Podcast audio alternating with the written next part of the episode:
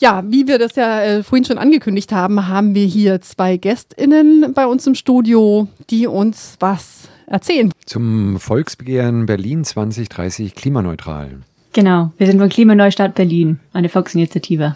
Seit wann gibt's euch? 2019 hat das Ganze angefangen. Im März, glaube ich, wurde eine Volksinitiative in Berlin angemeldet, äh, um den Klimanotstand in Berlin anzuerkennen. Genau, das war im Endeffekt auch das erste Projekt. Äh, wir haben dann 2019, ich glaube, 46.000 Unterschriften gesammelt. Und im Nachgang hat dann der Senat und später dann auch das Abgeordnetenhaus äh, tatsächlich die Klimanotlage anerkannt. Also sie haben sich an dem Notstandsbegriff ein bisschen gestoßen, weil der in der deutschen Geschichte ja ein bisschen vorbelastet ist. Aber sie haben die Klimanotlage für Berlin anerkannt, was für uns erstmal ein toller Erfolg war. Und dann kam die Ernüchterung, ähm, weil wir gesehen haben, es ist eigentlich nur Symbol symbolpolitischer Schritt gewesen und es folgt daraus nichts. Und genau, deswegen haben wir dann weitergemacht und uns Anfang 2020 von Klimanotstand Berlin, so hießen wir am Anfang, eben wie die Volksinitiative auch, haben wir uns dann umbenannt in Klimaneustart Berlin. Klimanotstand, also der geneigte Hörer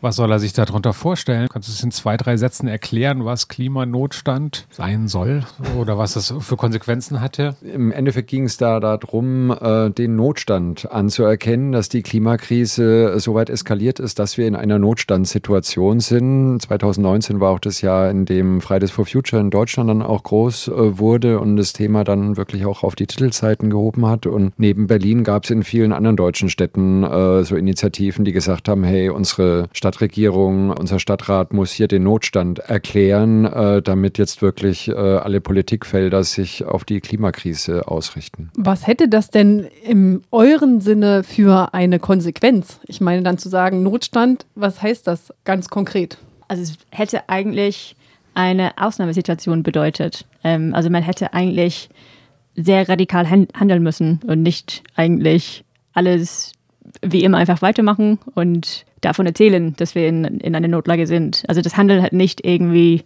der Notlage, also entspricht immer noch nicht der Notlage. Das sehen wir jetzt immer noch nicht. Und in Berlin haben die auch einen Koalitionsvertrag, dass sie sich zu 1,5 Grad verpflichtet haben. Und das Handeln ist einfach nicht existent. Aber kannst du konkrete Beispiele sagen? Was heißt das? Was ist die Konsequenz aus einem ausgerufenen Notstand? Was wir damals äh, gefordert hatten, war einmal, dass ähm, Berlin ähm, ähm, über den Bundesrat auch auf die Bundesebene Druck macht, dass zum Beispiel Gelder umgeschichtet werden, um die Städte schneller jetzt äh, klimaneutral umbauen zu können. Und dass äh, jedes Gesetz, äh, jede äh, Senatsverordnung quasi auf den Prüfstand gestellt werden muss. Hat sie Auswirkungen auf die Klimakrise, verschärft sie die Klimakrise, dann darf das eben nicht gemacht werden. Oder äh, hat es einen, einen, guten Effekt, die Klimakrise abzumildern schildern. Wir haben mittlerweile auch so einen Klimavorbehalt in Berlin. Wie weit der aber im tatsächlichen Verwaltungshandeln äh, jetzt auch umgesetzt wird, ist mir ehrlich gesagt auch noch nicht so ganz klar. Aber wir hatten uns damals auf jeden Fall wesentlich mehr erhofft. Äh, wir wollten es auf, auf die Agenda setzen, dass es der ähm, Stadtbevölkerung auch einfach bewusster wird, dass wir in einer Notlage, in einer Notsituation sind. Und wie Jess gerade gesagt hatte, aus unserer Sicht äh, müsste die Regierung eben einfach handeln wie in einer Notstandssituation. Und das tut sie bis heute nicht vielleicht äh, noch mal kurz erzählen, was eigentlich äh, gemacht werden müsste. Ich habe jetzt die genauen Zahlen nicht im Kopf, aber rund 50 Prozent der Emissionen in Berlin entstehen durch die äh, Wärme, also durch die äh, Wärme, die wir für unsere Wohnungen, aber auch für Büros und Fabriken, das sind ja alles Gebäude, die beheizt werden müssen und auch warm Wasser zum Duschen, zum Waschen oder auch für irgendwelche Industrieprozesse. Also diese Wärmeproduktion, die verursacht quasi 50 Prozent der CO2-Emissionen in Berlin und das ist neben dem Verkehr und der Stromproduktion tatsächlich das, das dickste Brett. Beim Strom haben wir immer noch zwei Kohlekraftwerke in Berlin. Die sollen ja jetzt laut dem neuen Senat äh, bis 29 äh, abgeschalten werden, aber umgerüstet in Gaskraftwerke, ähm, was natürlich auch nicht sein darf, weil ähm, Gas verbraucht zwar vielleicht weniger CO2 beim Verbrennen, aber von der Quelle, wo es gefördert wird, bis hierher äh, treten immer so Leckagen auf. Und also wenn man äh, und Methan ist wesentlich klimaschädlicher als CO2. Also Gas ist definitiv keine Brückentechnologie, deswegen müssen wir auch verhindern, dass diese beiden Kohlekraftwerke in Gaskraftwerke umgerüstet werden. Und der Verkehr ist, glaube ich, auch um ein Drittel oder ein Viertel der Emissionen. Das ist wahrscheinlich auch gesellschaftlich das, das dickste Brett, die AutofahrerInnen von ihren geliebten Verbrennerautos loszukriegen. Aber ein, ein ganz großes Brett ist tatsächlich die Wärme. Und da äh, haben wir einen ganz doofen Zielkonflikt äh, mit der Mietenexplosion. Wir, wir sind ja eine, eine, Gruppe, wir sind so 20, 30 Aktive, die jetzt aktuell aktiv sind. Insgesamt waren, sind vielleicht 120 Leute bei uns die letzten drei Jahre aktiv gewesen. Da sind viele auch in anderen sozialen Bewegungen aktiv, wie zum Beispiel äh, Mietenbündnissen und äh, der hohe Altbaubestand in Berlin ähm, hat natürlich eine sehr schlechte Energiebilanz. Das heißt, diese ganzen Altbauten klimaneutral zu beheizen, wird schwierig. Da werden wir um eine energetische Sanierung nicht ganz rumkommen. Man kann theoretisch mit einer höheren Vorlauftemperatur auch unsanierte Gebäude klimaneutral beheizen. Aber wir brauchen jetzt erstmal vor allem klimaneutrale Wärmequellen. Und in der Richtung geht es halt viel zu wenig voran.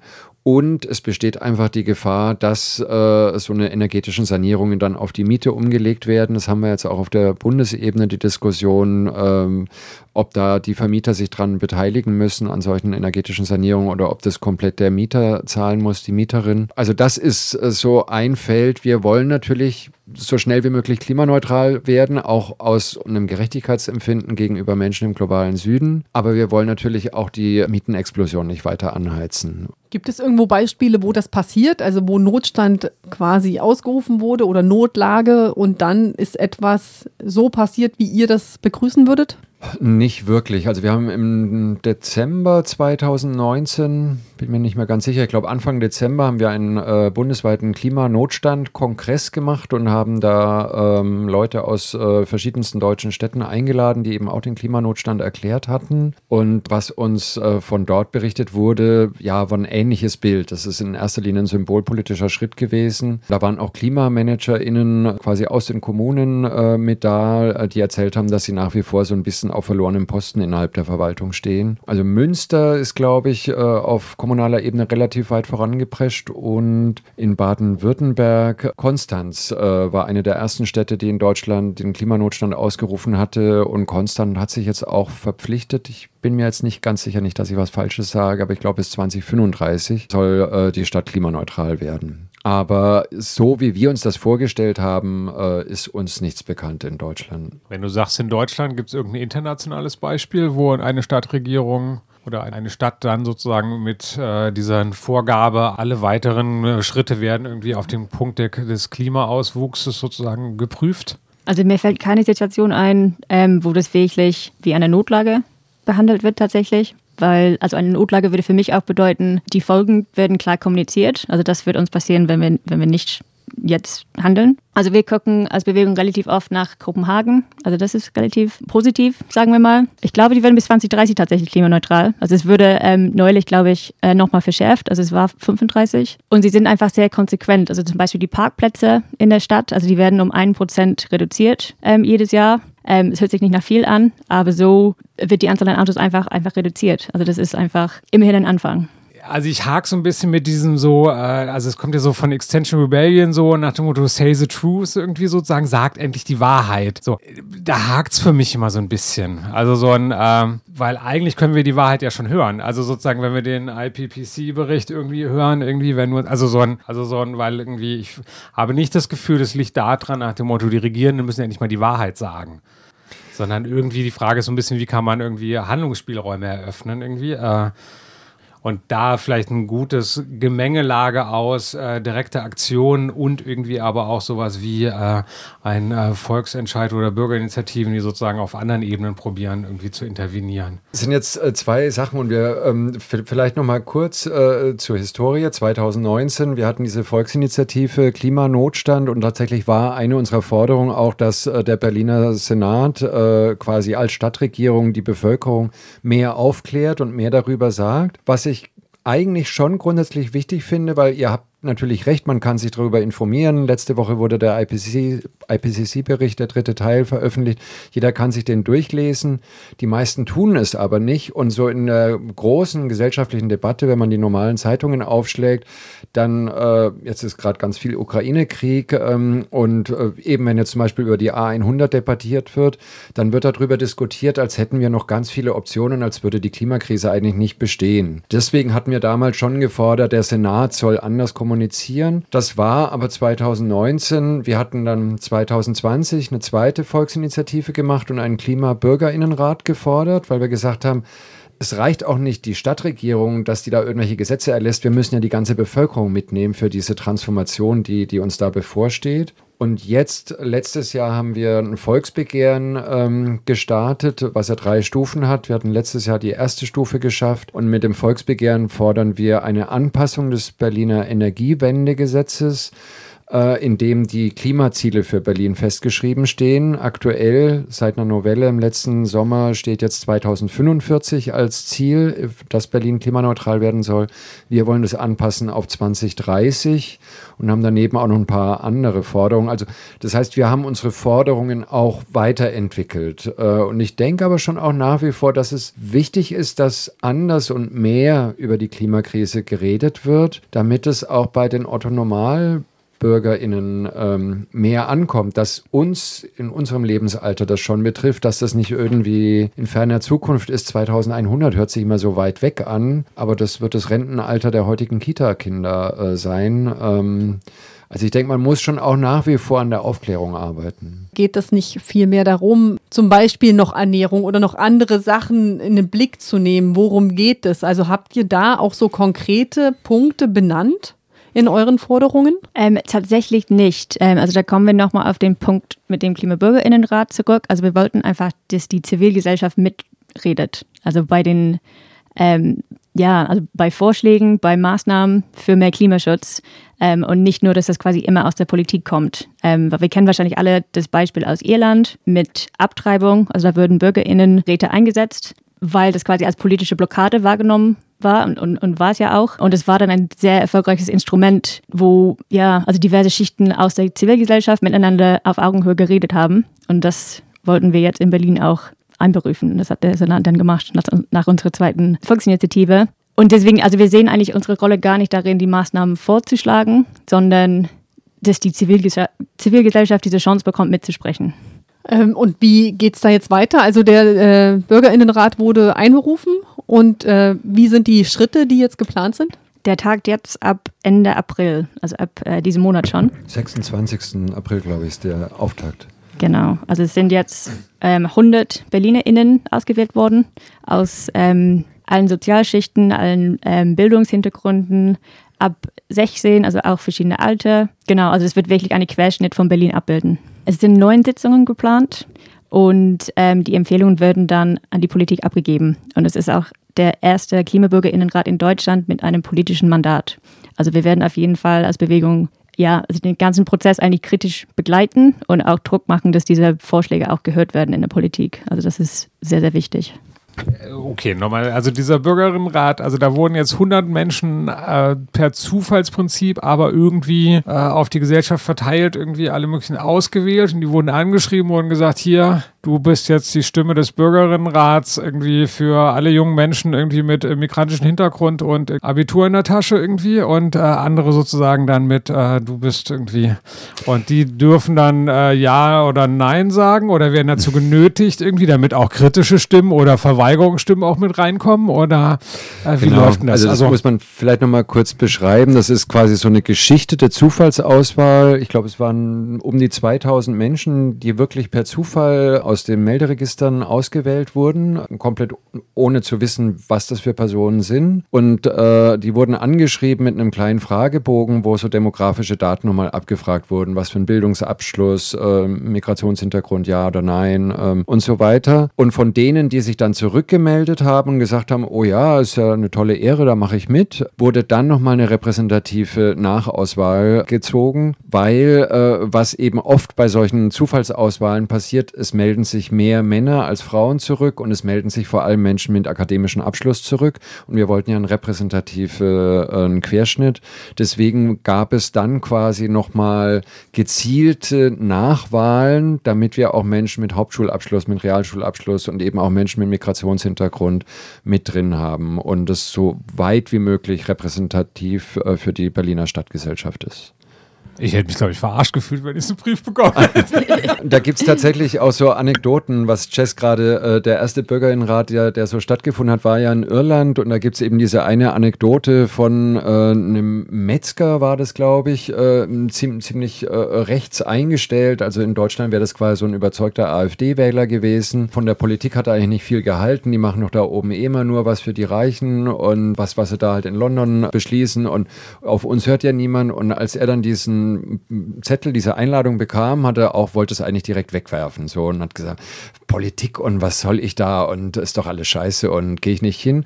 Sein Sohn hat ihn dann überredet und gesagt, ey, du wirst dann nach äh, Dublin eingeladen und äh, hör mal, und es ist doch eine Chance und jetzt geh doch da mal hin. Und äh, in diesem Bürgerinnenrat, am Anfang äh, waren da alle zusammen im großen Plenum und dann werden die Leute in kleinen Gruppen aufgeteilt. Und dann saß dieser ähm, ziemlich rechts eingestellte Metzger aus der ähm, irländischen Provinz an so einem Sechsertisch. Und ihm gegenüber saß jemand, der sehr offensichtlich äh, schwul war. Und die beiden saßen jetzt an einem Tisch. Und beide sahen sich und haben gedacht, ach du Scheiße, mit dem soll ich jetzt das ganze Wochenende hier verbringen. Und es hört sich ein bisschen wie ein Märchen an, aber über die verschiedenen Sitzungen haben die beiden sich tatsächlich dann angefreundet. Und zwar über den Punkt, dass sie beide die Situation Situation total scheiße fanden und beide eigentlich am liebsten aufstehen würden und nach Hause gehen würden. Und diese Erkenntnis, dieser Typ da gegenüber ist mir total unsympathisch, aber ihm geht es gerade ganz genauso wie mir, hat die beiden dann zusammengebracht. Und ganz am Ende, es waren, ging auch über mehrere Wochen, hat dieser eigentlich ziemlich rechte und vor allem sehr homophob eingestellte alte Metzger eine flammendes Plädoyer für die Homo-Ehe gehalten. Und äh, genau, die ist ja dann in Irland auch gekommen durch diesen Bürgerinnenrat. Die treffen sich jetzt neunmal in was für Abständen und bis wann soll dann, also gibt es irgendwie einen Zeitpunkt, bis dann muss was beschlossen sein oder wie ist es? Ich weiß nicht, wie die Abstände sind tatsächlich. Ich glaube, bis Juni geht das. Ähm, und während dieser neuen Sitzungen werden die auch von ExpertInnen beraten. Und Juni, ich gucke Stefan an, wird es, glaube ich, an die Politik abgegeben. Also zwei Monate nur. Und was für Experten werden das beratend? Irgendwie äh, für Mediationstechniken oder für äh, äh, Leute vom Potsdamer äh, PIC-Institut, die erzählen, wie schlimm wirklich die Situation ist? Ja, also es sind tatsächlich äh, WissenschaftlerInnen und, und Stadtplanungsexpertinnen, weil es sind jetzt ganz normale BerlinerInnen, die da zusammensitzen und die eben über die große Transformation diskutieren und Empfehlungen aussprechen sollen. Und natürlich haben die ganz viel Vorwissen nicht, damit sie quasi eine Wissensgrundlage, eine gemeinsame Wissensgrundlage haben oder Fachfragen, die sie selber nicht beantworten können, gibt es eben noch so einen ExpertInnenkreis, äh, die da beratend zur, zur Seite stehen. Und äh, wir haben jetzt auch durchgesetzt, dass es noch einen Begleitkreis gibt, weil wir wollten unbedingt, dass äh, wir das auch kritisch begleiten können, weil so ein Bürgerinnenrat kann, glaube ich, ein ganz tolles Instrument sein, die Gesellschaft äh, da mehr mit reinzuholen, kann aber natürlich auch eine Showveranstaltung werden. Und das wollen wir natürlich verhindern. Deswegen wurde jetzt auch noch so ein Begleitkreis eingerichtet, in dem auch wir mit drin sitzen und äh, das Ganze eben kritisch begleiten können. Ja, kann auch einfach dumm laufen, oder? Ich meine, letztendlich ähm, sitzen da vielleicht 100 Leute, wo bestimmte Leute sich besonders laut äh, mit ihrer Meinung durchsetzen und Demokratie, da kommt nicht immer das raus, was diejenigen, die das angestoßen haben, äh, gerne initiieren wollten. Ne? Was macht er dann? Ja, das ist äh, auch eine gute Frage. Wurden wir auch auf der Straße. Wir haben ja auch für diesen Klimabürgerinnenrat unter Corona-Bedingungen 2020, glaube ich, 32.000 Unterschriften gesammelt. Das war auch ein ziemlich, ziemlich hartes Brot, ähm, weil ja äh, Kontaktbeschränkungen und so weiter da äh, Unterschriften auf Papier zu sammeln war wirklich schwierig. Und dann kam eben auch oft die, die Frage, ja, was, was macht er denn dann, wenn da Klimawandelleugner drin sitzen und am Ende die Klimapolitik verschlimmert wird? Das Risiko besteht rein theoretisch, aber alle Bürgerinnenräte, die bisher stattgefunden haben, von denen wir mitbekommen haben, kamen am Ende sehr progressive Empfehlungen raus. Und ich glaube, das kommt einfach dadurch zustande, weil die Leute werden da ja reingewählt und sitzen dann da drin und müssen Lösungen ausarbeiten. Das heißt, da kann sich jetzt niemand reinsetzen und sagen, äh, nö, finde ich scheiße und weniger Autos finde ich scheiße und äh, es soll alles so bleiben, sondern sie sind ja gefordert, Lösungen zu erarbeiten und sie müssen sich quasi dann mit diesen ganzen Problemlagen auseinandersetzen und versuchen, Lösungen zu finden. Und ich denke mal, dass man auch bei der Klimakrise, wenn man äh, sich die ganzen äh, Fakten anschaut und die ganzen Probleme, die wir haben, das, äh, dann ist einfach klar, so wie bisher kann es nicht weitergehen. Und äh, deswegen kam jetzt auch bei diesen äh, Klimabürgerinnenräten sowohl in Frankreich als auch auf Bundesebene gab es ja hier einen zivilgesellschaftlich organisierten Klimabürgerinnenrat, kamen immer sehr progressive Empfehlungen raus am Ende, obwohl die TeilnehmerInnen äh, ein Querschnitt waren und da durchaus auch äh, Dieselfans mit drin saßen. Ja, ich glaube, das liegt, also ich weiß es nicht, aber ich vermute, es liegt daran, dass ähm, während dieser BürgerInnenräte die Chancen und die Gelegenheiten halt dargestellt werden oder klar werden durch die Gespräche und dann werden auch den einzelnen Menschen klar, ähm, okay, das ist nicht nur eine Herausforderung oder es ist nicht nur, es geht nicht darum, dass ich auf irgendwas verzichte, sondern ähm, es geht darum, dass wir was Cooles machen können. Also so stelle ich mir das zumindest vor, dass quasi die positiven Aspekte dann zur Geltung kommen. Wo seid ihr jetzt gerade in eurem Planung in dem Projekt? Also wir sind mitten im Volksbegehren drin. Also unsere ersten zwei Projekte waren Volksinitiativen. Das bedeutet, wir ähm, haben mindestens 20.000 Unterschriften an den Berliner Senat abgegeben und haben eine Anhörung bekommen im Ab Abgeordnetenhaus und dann musste der Senat einen Beschluss fassen. Ähm, jetzt beim dritten Projekt gehen wir weiter und machen ein Volksbegehren. Also das bedeutet, wir haben jetzt in Oktober ähm, die erste Phase gemacht. Also wir haben jetzt 40.000, tatsächlich doppelt so viele, wie wir brauchten, ähm, 40.000 Unterschriften im Oktober abgegeben. Momentan werden unsere Forderungen noch geprüft von, äh, vom Senat und vom Abgeordnetenhaus. Ähm, und dann, wie bei den anderen, muss die Politik einen Beschluss fassen. Ähm, und wir machen momentan sehr viele politische Gespräche.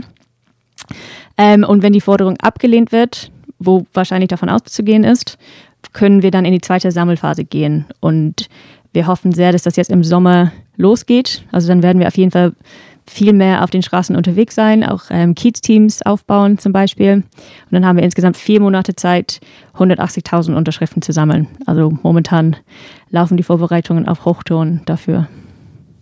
So, wenn ich jetzt denke von wegen, ey, ganz coole Initiative, seid ihr eine offene Gruppe, habt ihr sozusagen irgendwie eine E-Mail-Adresse, wo ich mich anwenden soll und äh, mich bewerben muss von wegen, ich, äh, Hans Bembel, 25, möchte bei euch mitmachen oder äh, wie kann man bei euch äh, landen oder mitmachen? Was gibt es da für Wege? Und wie finde ich euch, äh, wenn ich sage, von wegen, nach dem Interview will ich gerne noch mal ein bisschen was nachlesen? Mensch findet uns im Internet unter klimaneustart.berlin. Da sind einige Infos zu uns, Blogposts, Infos zu dem aktuellen Volksbegehren, ähm, auch zu unserer Begründung. Und man kann auch nachlesen, wie der Gesetzesentwurf aussieht, den wir vorgeschlagen haben. Wenn Mensch Lust hat, bei uns mitzumachen, ähm, können alle Leute eine Mail schreiben an onboarding.klimaneustart.berlin. Da freuen wir uns immer, wenn äh, neue Leute zu uns kommen. Wir machen momentan montags immer ein Onboarding um 18.30 Uhr. Da geben wir meistens auf Social Media bekannt, wo und wann das stattfindet. Genau, das ist immer eine gute Gelegenheit. Wenn Leute einfach generell mit uns in Kontakt treten möchten, gibt es auch die Infoadresse info.klimaneustadt.berlin. Klimaneustadt zusammengeschrieben. Wir freuen uns sehr über alle. Dann danke für das Interview irgendwie. Wir drücken euch die Daumen äh, und hoffen, dass wir irgendwie den Planeten noch retten können. Vielen Dank.